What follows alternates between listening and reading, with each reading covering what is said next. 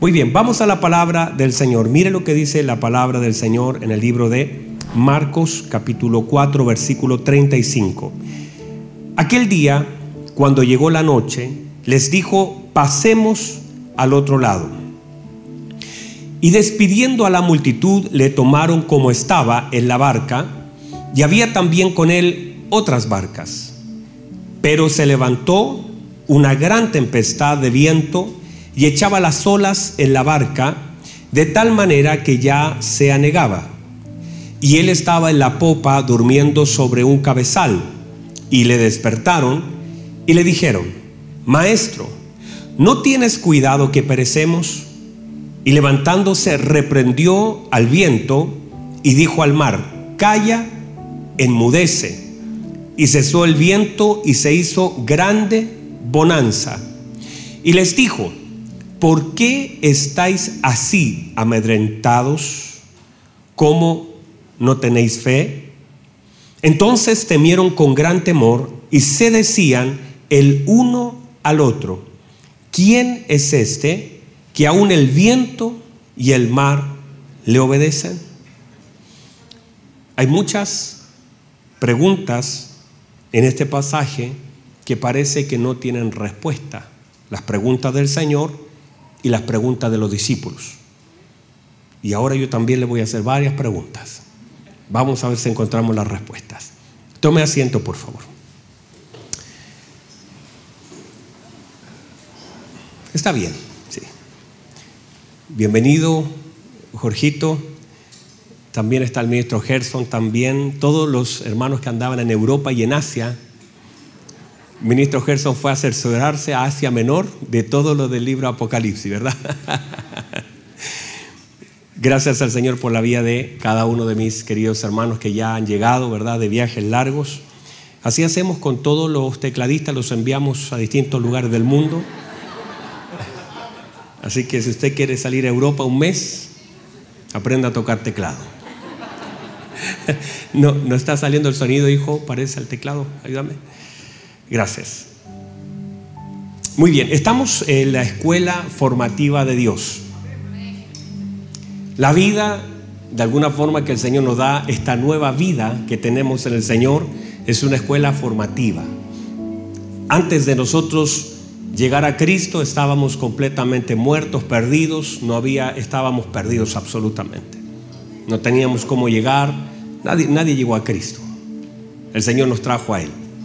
Nadie puede encontrarlo, ningún muerto puede levantarse donde está. La Biblia dice que estábamos muertos en nuestros delitos y en nuestros pecados y el Señor nos dio vida juntamente con Él, si Él no nos llama no podríamos llegar. Nadie tiene la dirección de Dios. Entonces Él nos dio vida, nos dio la oportunidad y nosotros solamente somos una respuesta a su eterno llamado.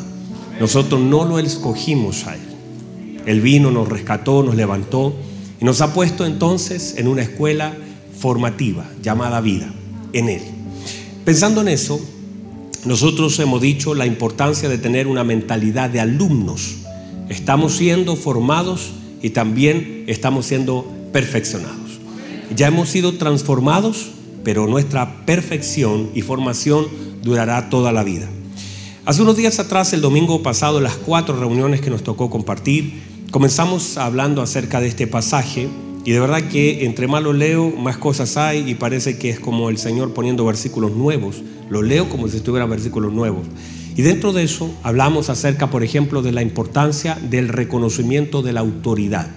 Aquellos que estuvimos el domingo, ¿alguien estuvo acá el domingo pasado? Hablamos acerca de la autoridad en uno de los servicios y hablamos acerca de la importancia del reconocimiento de ella. El Señor es la autoridad máxima, soberana. O sea, el mismo Señor Jesucristo hablando con los gobernantes romanos, le, dijo, ninguna autoridad tendría si no te fuera dada del cielo. O sea, es el Señor otorgando autoridad. Ahora, el Señor da autoridad a la iglesia, el Señor da autoridad a los gobernantes. Ahora, la pregunta es, ¿qué hacemos con lo que el Señor nos otorga? Entonces, no es solamente el querer más autoridad, sino el administrar la autoridad con sabiduría que el Señor nos ha dado.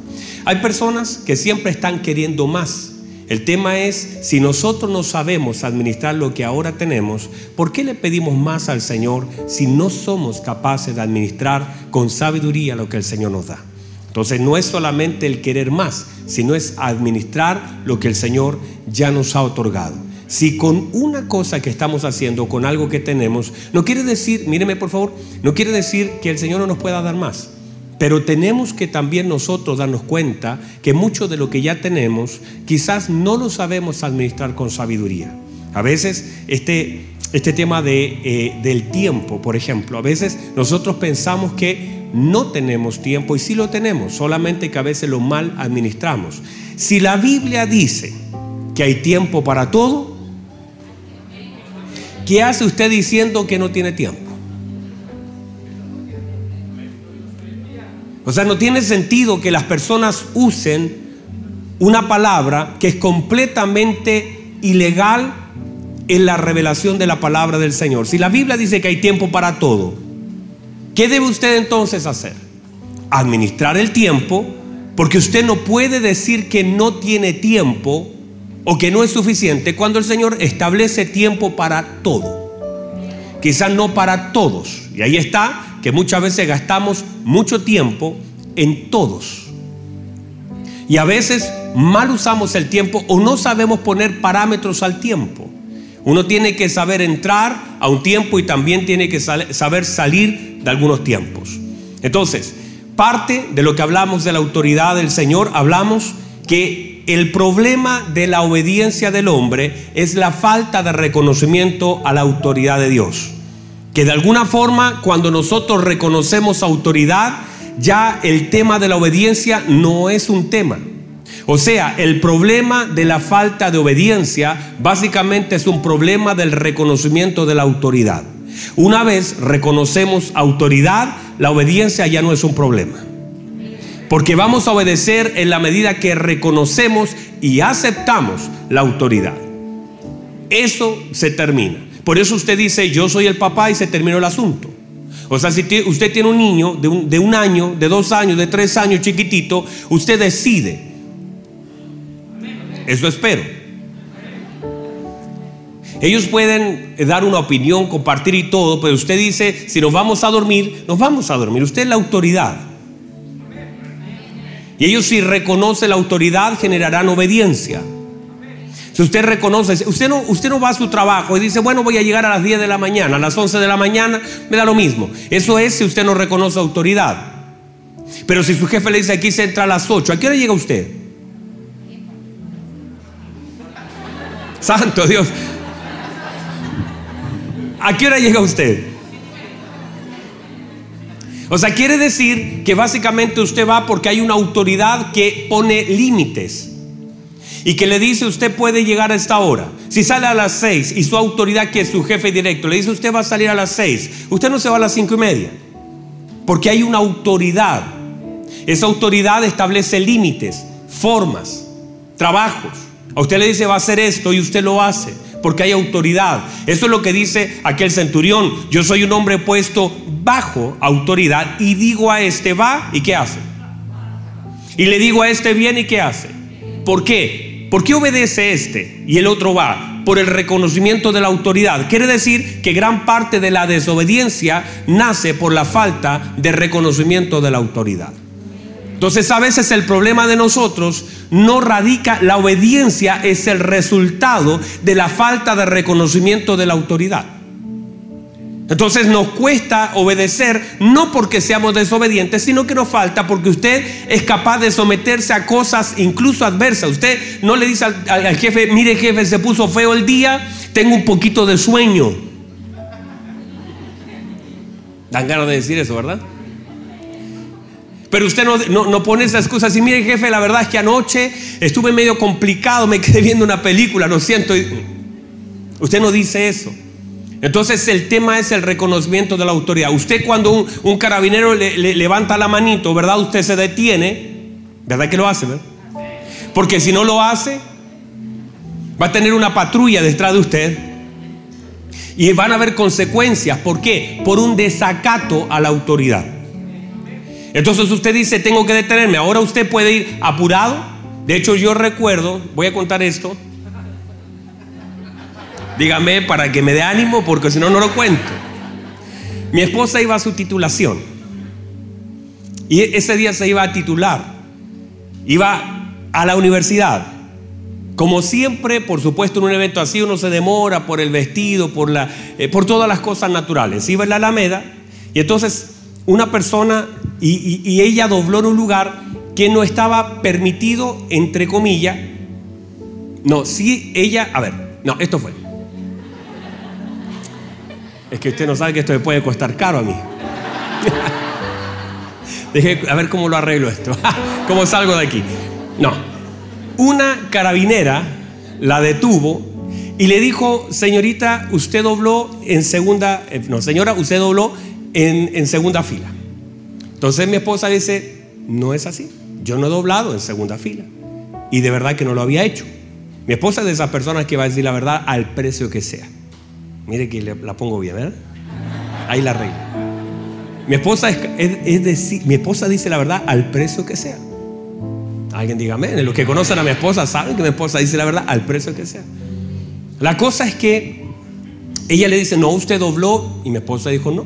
Ahora le dijo, si usted me va a sacar una multa, sáquele ya para que no dé vuelta, porque usted es autoridad. Usted considera que eso es así como voy a pelear, usted va a tener que sacar la multa y ya, ¿qué voy a hacer yo? Si su, su voz es autoridad. No es que yo le diga, no me saque el parte y se acabó. No, ella es autoridad y ella define si ha de sacar la multa o no. ¿Verdad que sí? Usted sabe eso.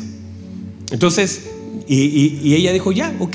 Entonces lo único que le dijo mi esposa, la verdad es que voy un poco atrasada. Voy a mi titulación, entonces si va a ser, va a ser la multa, apúrele un poquitito. Escriba rapidito. Entonces ella la quedó mirando y dijo, eh, no vaya, vaya. Quizás yo me equivoqué y bueno, ella la dejó ahí. El punto es que mi esposa, mire, iba atrasada. Pero como iba, había una autoridad delante de ella, no es que ella pueda no detenerse. Si vas atrasado, de todas formas te tienes que detener, porque hay una autoridad. Entonces usted puede estar muy complicado, pero una autoridad marca líneas y tienes que obedecer. El problema entonces de la vida del creyente es la falta del entendimiento y conocimiento del Señor como la autoridad máxima. Si usted reconoce autoridad, usted somete voluntad. Alguien diga amén. Entonces, el problema es que a veces sin darnos cuenta, el problema de la falta de obediencia es la falta de conocimiento al, a la autoridad.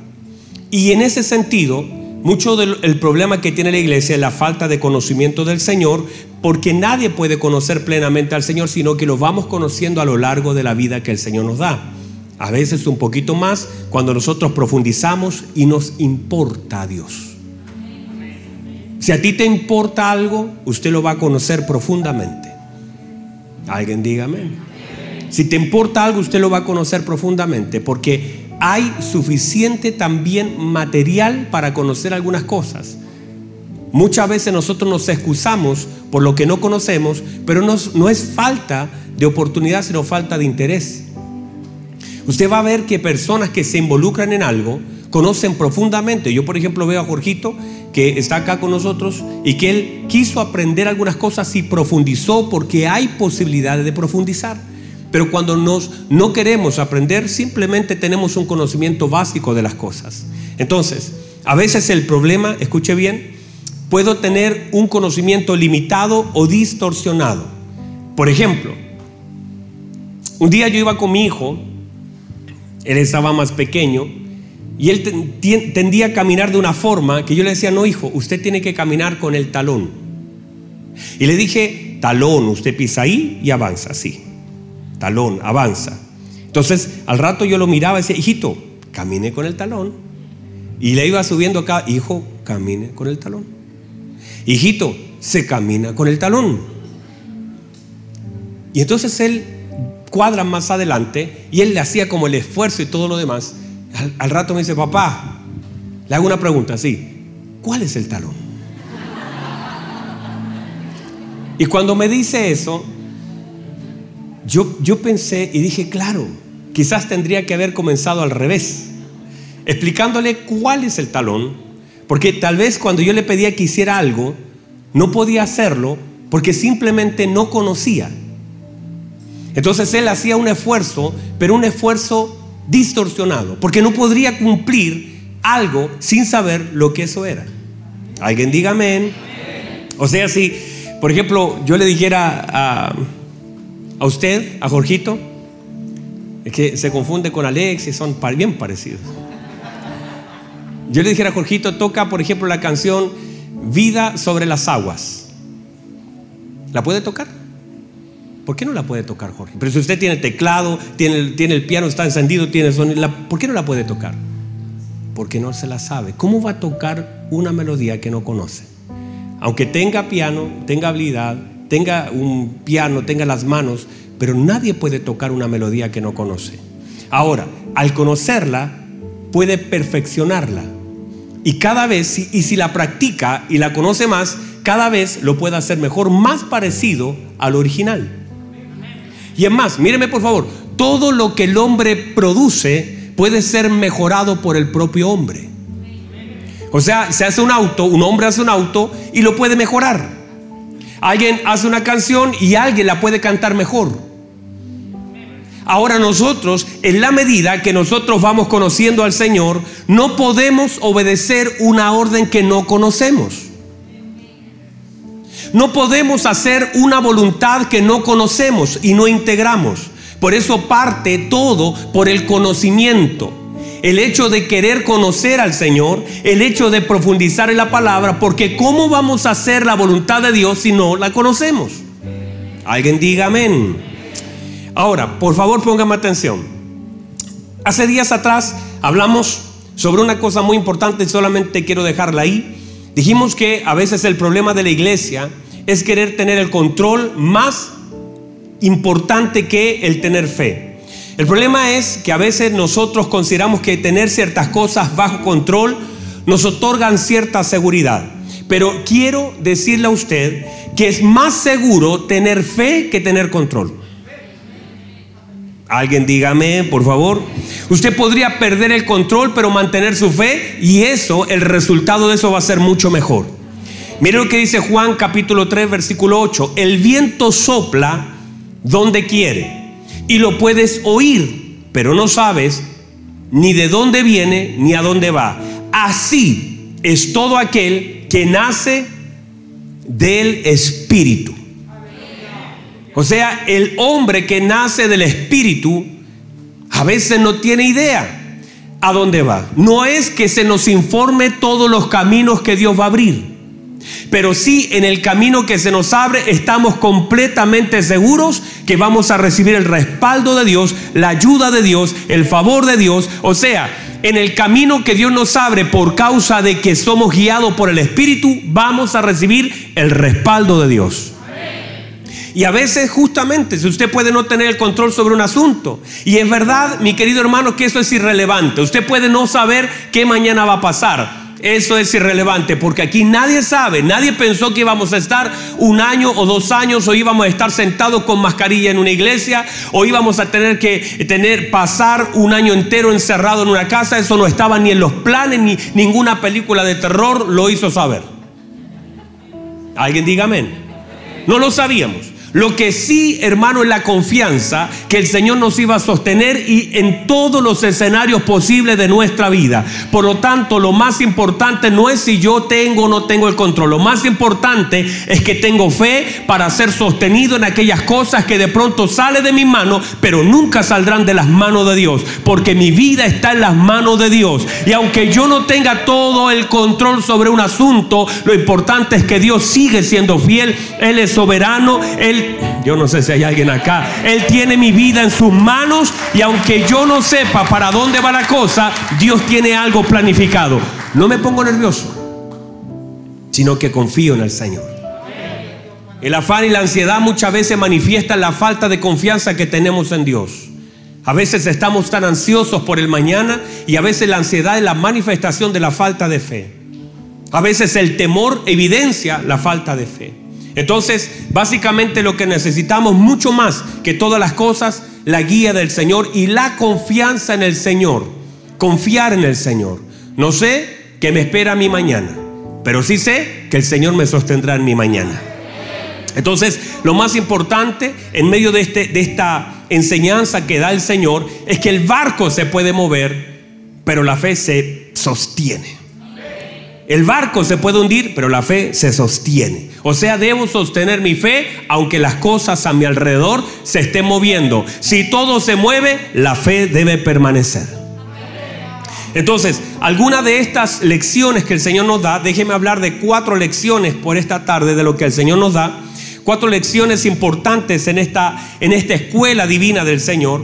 Es primero que no debo esperar las condiciones para avanzar. Note que el primer versículo dice que cuando llegó la noche, o sea, no estamos leyendo la atmósfera, no estamos preguntando, es obedecer a lo que Dios nos dice. Mire por favor, dirección y orden para avanzar, no condiciones. O sea, no estoy pidiendo garantías para avanzar. La garantía seguirá siendo la bendita palabra de Dios.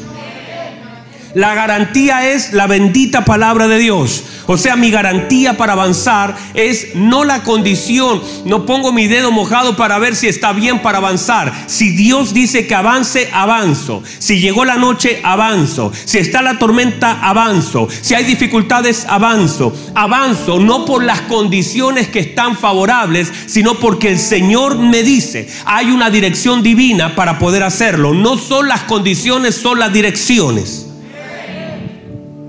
Entonces la Biblia dice que cuando llegó la noche, no es que sea fácil o difícil. No se trata que el Señor espera la peor condición, es más. Si hubiese comenzado la tormenta antes que ellos se metan al barquito, tal vez alguno se hubiese opuesto. Pero no es esperar una condición para avanzar, es esperar la dirección y la orden para hacerlo. O sea, la obediencia es la mayor garantía que tenemos para ver el respaldo de Dios el respaldo de Dios será tan grande como el nivel de obediencia que tengamos a su palabra. Si usted quiere ver el respaldo de Dios en su vida, obedezca la palabra. Sea obediente. Entre más certero y obediente somos a la palabra, más respaldo de Dios tendremos en nuestra vida. Puede ser que no sea tan evidente eso, por eso es tan importante tener la capacidad. Míreme por favor, afine la capacidad de oír. Afinemos, pidámosles al Señor que nos afine la capacidad que tenemos de oír, de discernir. Porque a veces nosotros vemos las condiciones para avanzar.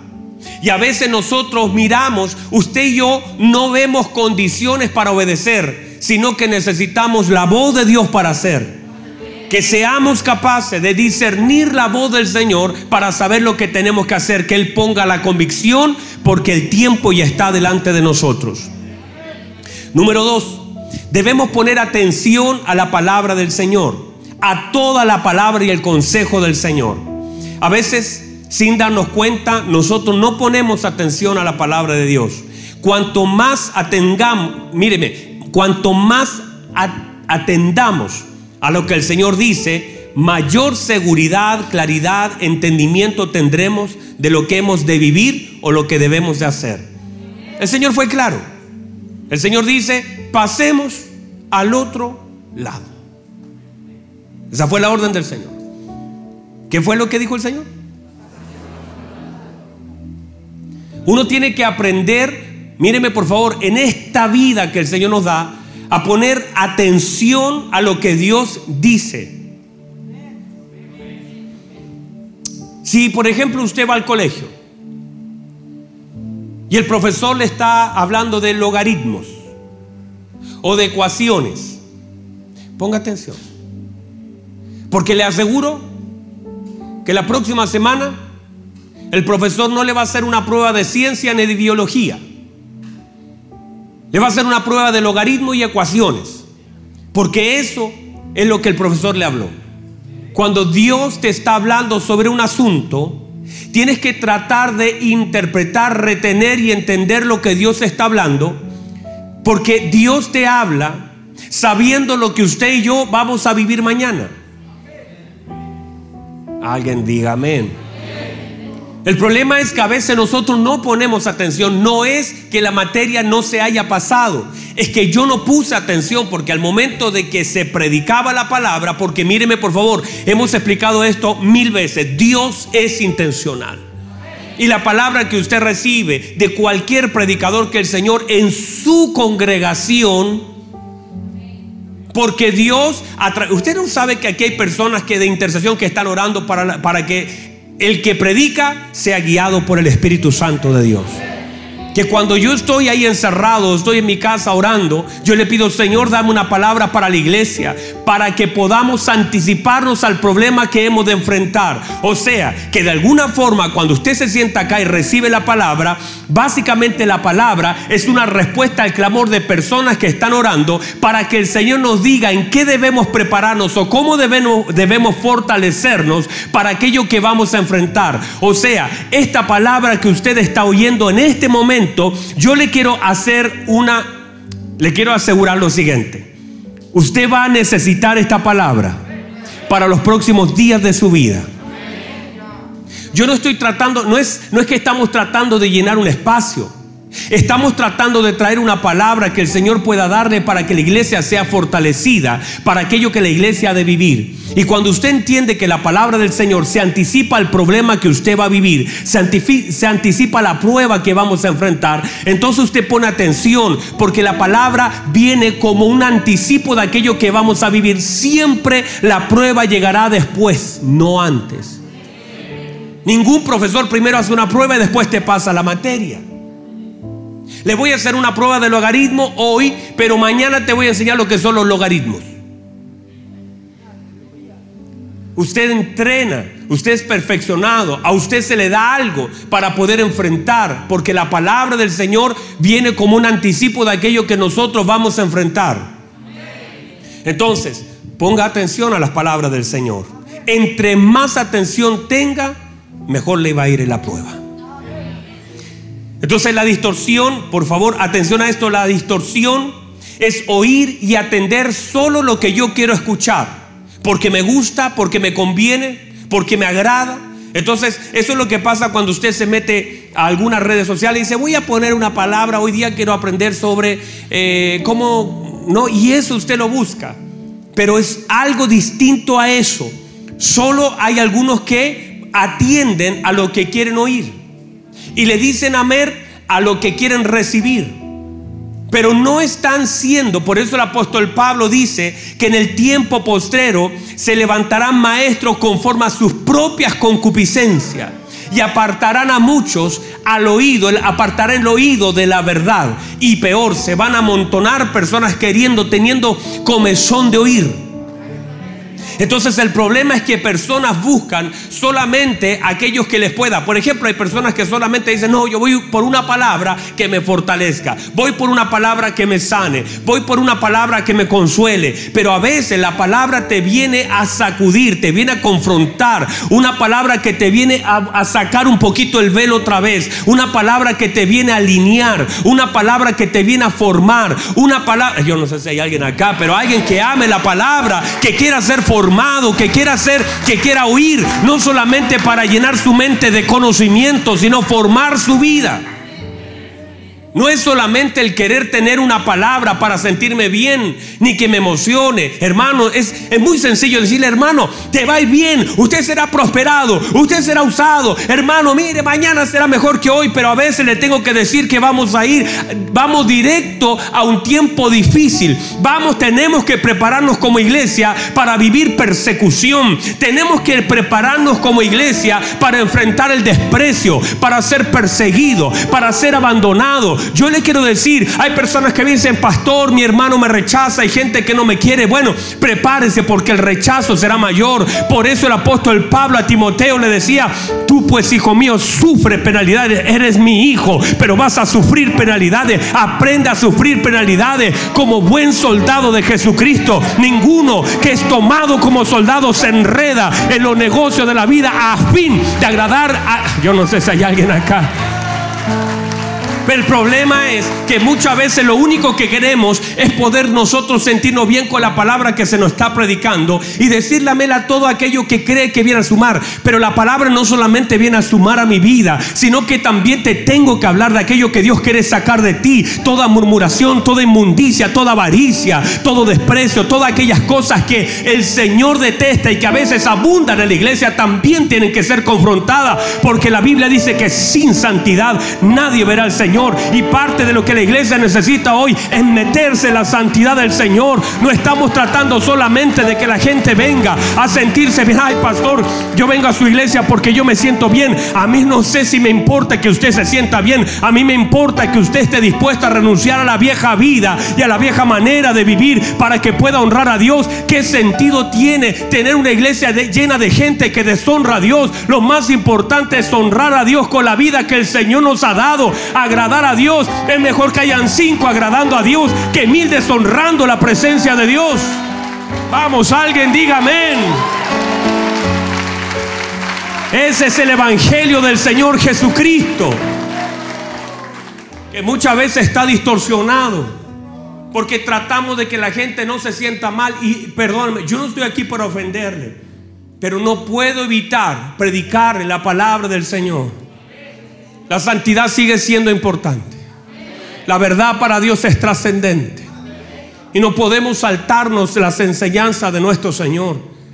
Claro que Dios nos ama, pero nos ama tanto que nos está formando, nos está confrontando, nos está haciendo mirar a Cristo. Él mismo nos está ayudando, pero no podemos nosotros querer solamente oír lo que queremos escuchar. Estoy siendo perfeccionado. Cuando usted entra a estudiar cualquier carrera a la universidad, usted estudia para ser, ¿verdad que sí? O sea, yo estudio para ser abogado, yo estudio para ser ingeniero, yo estudio para ser psicólogo, yo estudio para ser. Pero en Cristo usted fue hecho y luego es perfeccionado. Usted no está siendo perfeccionado para ser hijo, usted es perfeccionado por ser hijo. O sea, no estoy siendo, no, me están formando para ser, me están formando porque soy.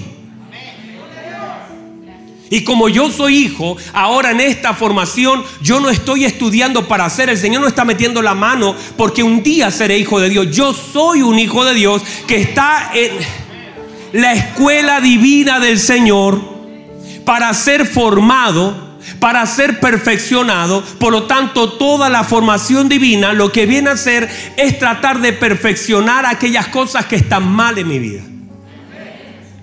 Alguien dígame. O sea, no estoy siendo formado para ser hijo, estoy siendo formado porque soy hijo.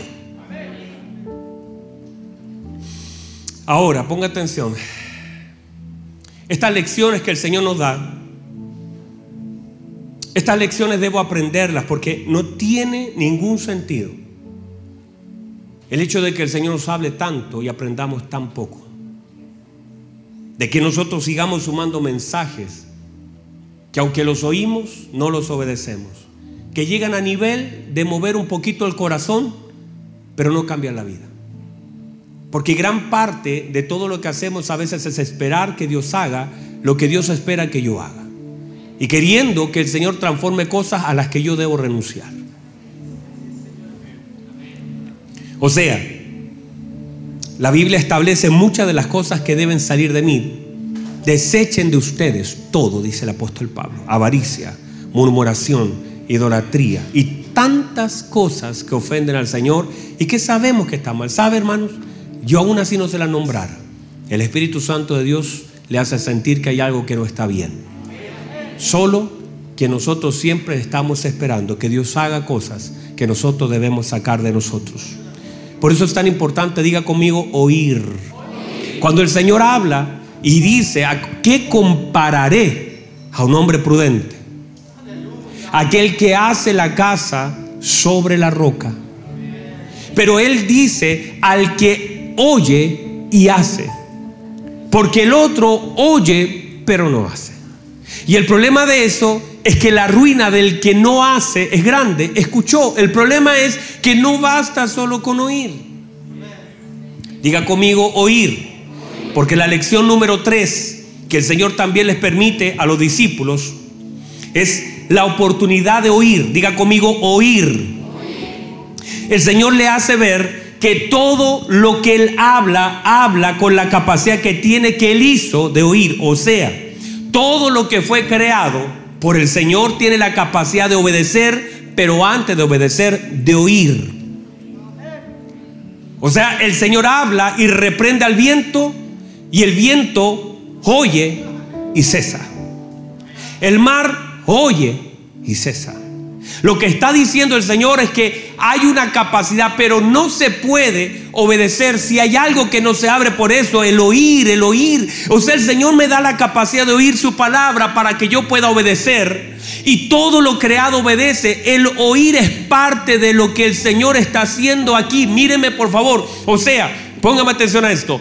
Todas las capacidades dadas por Dios deben ser usadas para gloria de Él todo lo que el Señor nos haya dado como sentidos, capacidades. Uno tiene que aprender a usar lo que el Señor le da. El Señor nos ha dado la capacidad de oír, la capacidad de ver, la capacidad de hablar, la capacidad de tocar. Por eso el Señor cuando dio órdenes, dijo, quiero que usen las capacidades, todos los privilegios que yo les he dado para que la gloria del Señor sea establecida. O sea, Él dijo, si vamos a sanar enfermo, quiero que usen la capacidad de tocar. Pongan su mano sobre los enfermos. Quiero que usen la capacidad que yo les doy para que mi gloria sea manifiesta. Cuando quieran que algo se mueva, díganle a ese monte. Usen la capacidad de hablar que les he dado para que cosas se puedan mover. Cosas que ojo no vio, cosas que oído no oyó. Usen la capacidad de ver, usen la capacidad de oír, porque la fe viene por el oír. Quiere decir que Dios está diciendo, usen lo que yo les he dado para que mi gloria sea manifiesta. Usen su boca, usen sus ojos, usen su tocar, usen lo que yo les he dado para que la gloria de Dios sea establecida. Por eso Él dijo que Él hizo que la predicación del Evangelio sea la forma para que alguien pueda arrepentirse. Yo abro mi boca, pero el Señor usa esas palabras que pueden ser insignificantes para que alguien que estaba perdido, que estaba muerto, que estaba lejos, sea traído a la gracia del Señor. Alguien que estaba muerto pueda ser levantado por el poder de Dios. Yo puedo orar aquí, míreme por favor, yo puedo orar ahora mismo aquí y allá en Venezuela, allá en Cuba, allá en Ecuador, allá en Colombia, allá en Estados Unidos. Algo puede suceder mientras yo estoy aquí, algo allá puede pasar porque la capacidad que tengo para orar y presentarme delante de Dios es usada por el Espíritu Santo. Yo estoy orando acá y algo se puede mover allá en otro continente. Yo puedo estar acá y mis hijos pueden ser sanados. Yo no sé si hay alguien que pueda recibir esto. O sea, esta capacidad es lo que el Señor nos dio, sumado a la fe que el Señor nos ha dado. Todas las capacidades convergen en un punto. Por eso cuando hay un ciego, que es un ciego que nació ciego, y el Señor lo sana, los discípulos estaban haciendo la pregunta, ¿quién pecó este o sus padres para que haya nacido de esta forma? El Señor le dice, no, eso es para que la gloria de Dios sea manifiesta en la vida de él. Y luego lo sana, lo manda a lavarse un estanque. Los, los, fariseos lo expulsan de la sinagoga. Usted sabe un poco la historia. Los padres están ahí hablando también, pero ocurre toda una tragedia. Y el Señor le abre los ojos. Y luego dice la escritura cuando el Señor supo, ese es un tiempo, cuando el Señor supo que él había sido expulsado, entonces dice salió a buscarlo a él. Y lo encuentra ese hombre. El hombre lo ve, pero no tiene la capacidad de reconocerlo. Lo está viendo, pero nunca antes lo vio, solo escuchó su voz. Y ahora con eso, el Señor se presenta y le hace una pregunta. Hermosa pregunta. ¿Crees en el Hijo del Hombre? Y él dice, ¿quién es para que yo pueda creer? Y el Señor aquí la suelta la bomba. Pues le has visto. O sea, se te abrieron los ojos para que puedas verme a mí. La razón de por qué tus ojos fueron abiertos fue para que me puedas ver a mí. Quiero que aprendas a usar lo que hago para que puedas verme a mí. Ay, yo no sé si hay alguien acá. Quiero que la iglesia aprenda a usar lo que el Señor le ha dado, lo que el Señor abre. Mire, lo que el Señor abre, lo que el Señor permite que se abra es para verlo a Él. Cuando nosotros no usamos lo que el Señor abre, no lo podemos ver. Por eso es tan importante que todo lo que el Señor nos ha dado lo usemos para que Él sea glorificado. Y usted tiene que aprovechar lo que el Señor le da. Aproveche el tiempo que Dios le da. Aproveche la vida que el Señor le da. Véalo a Él. Véalo a Él en su vida, en su familia. Véalo a Él. Véalo a Él en sus padres, en sus hijos. Véalo a Él en su provisión. Aprenda a ver a Dios. Todo lo que el Señor abre es para que lo podamos ver a Él. Él abre cosas para que lo podamos ver. Alguien diga amén, por favor. Póngase en pie, por favor.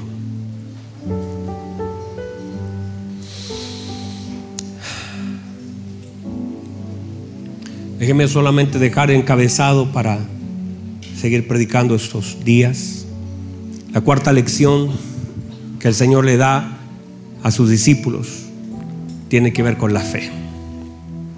Una lección tan hermosa. En el barco, el Señor les da una lección de fe. Una lección que todos nosotros debemos aprender. Míreme por favor. El Señor les está haciendo una pregunta. ¿Dónde está la fe? Ellos están hablando de perecer. Ellos están hablando de muerte. Ellos están hablando de descuido. Y el Señor les habla de fe. Si el Señor se centra en lo que ellos dicen, el Señor no le responde a lo que ellos reclaman. El Señor le hace una pregunta. ¿Dónde está la fe.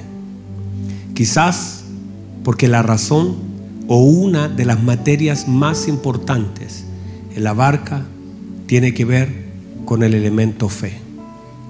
O sea, míreme por favor, el Señor lo lleva a una tormenta.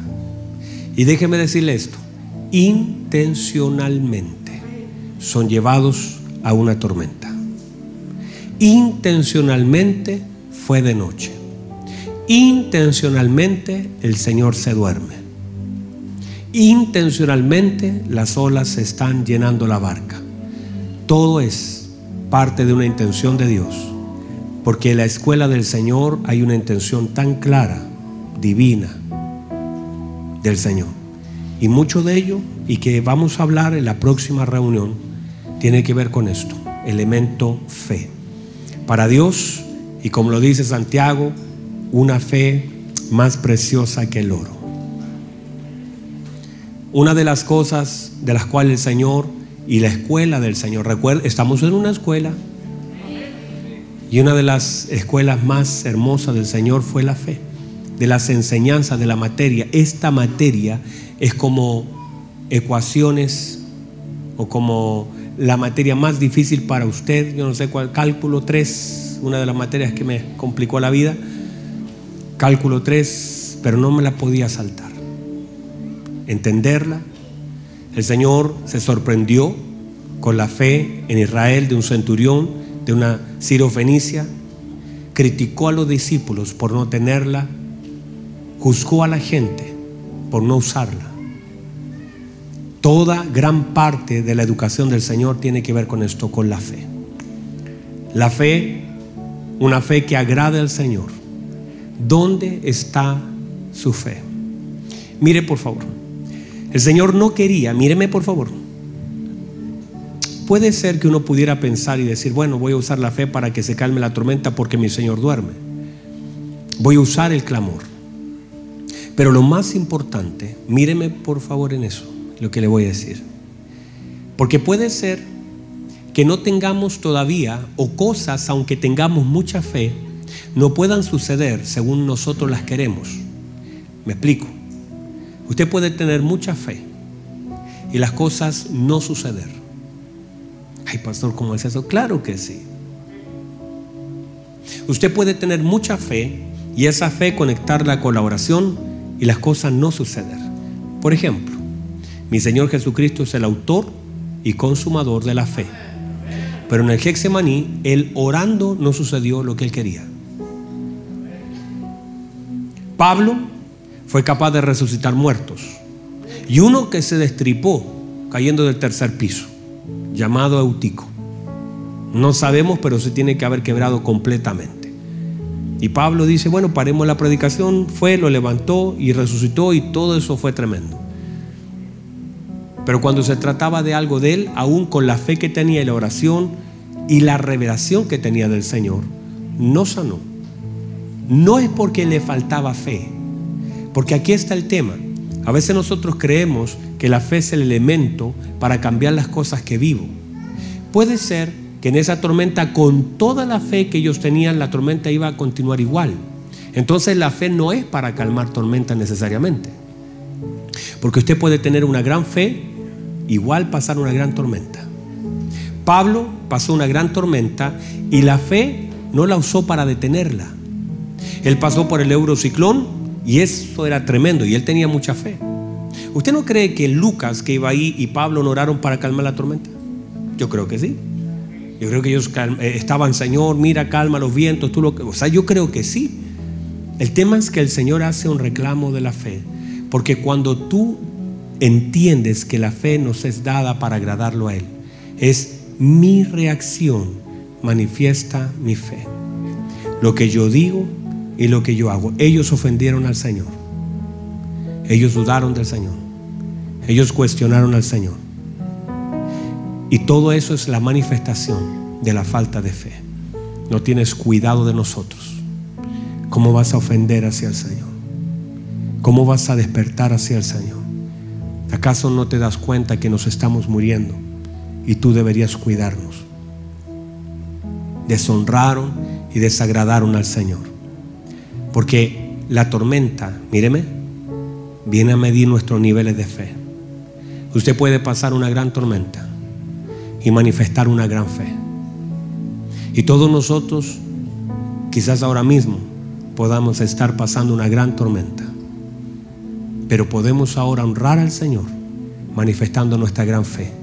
La gran fe no se manifiesta haciendo que las cosas cambien, sino honrando a Dios en medio de las tormentas, diciendo, Señor, yo te amo. Señor, gracias. Sé que usted me cuida. Y aunque las cosas no sean como yo quiero, y aunque tal vez cada vez quede un poquito menos, y a pesar que toda la gente me, me desprecia, quiero decirle que le amo, que usted es el Señor, que usted es digno de alabanza, que usted es digno de adoración. Y nos estamos hundiendo en el barco, pero voy a seguir adorando, voy a seguir cantando, voy a seguir expresando mi amor por usted.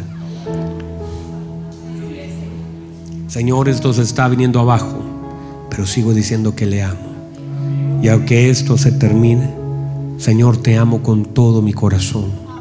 Y aunque un día no haya nada para comer en mi casa, Señor, usted sigue siendo Dios. Usted es fiel, usted es grande, usted es verdadero.